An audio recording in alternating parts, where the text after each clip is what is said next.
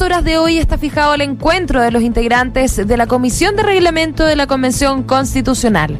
Los 30 constituyentes que la conforman se reunirán este martes en el ex Congreso Nacional para debatir sobre el próximo convencional que se unirá al equipo y también deberán definir quiénes serán los coordinadores que liderarán el proceso.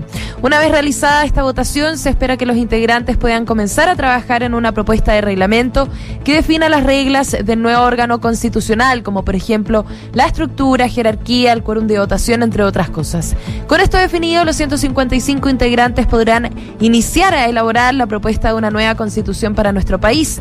Recordemos que la Convención Constitucional tiene un máximo de nueve meses, aplazable hasta un año, para redactar una nueva Carta Magna para el país y deberá someterse a un plebiscito ratificatorio para que la ciudadanía vote si la quiere o no.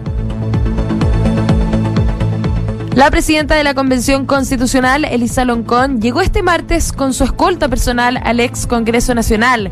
Esto se da luego de que la constituyente denunciara amenazas a su persona y solicitara al Ministerio del Interior seguridad personal. Junto a esto, la Fiscalía ya estaría investigando el origen de estas amenazas, las cuales se dieron en redes sociales. Son dos funcionarias de la PDI quienes ya están trabajando en la seguridad de la presidenta de la Convención.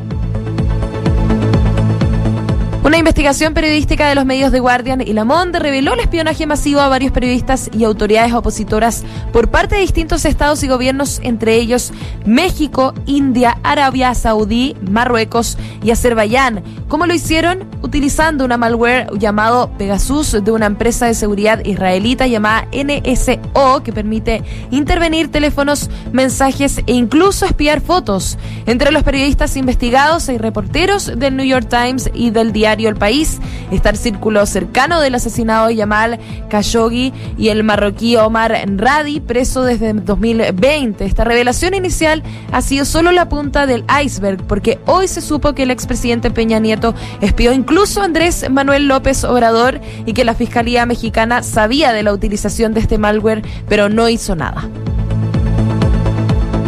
Estas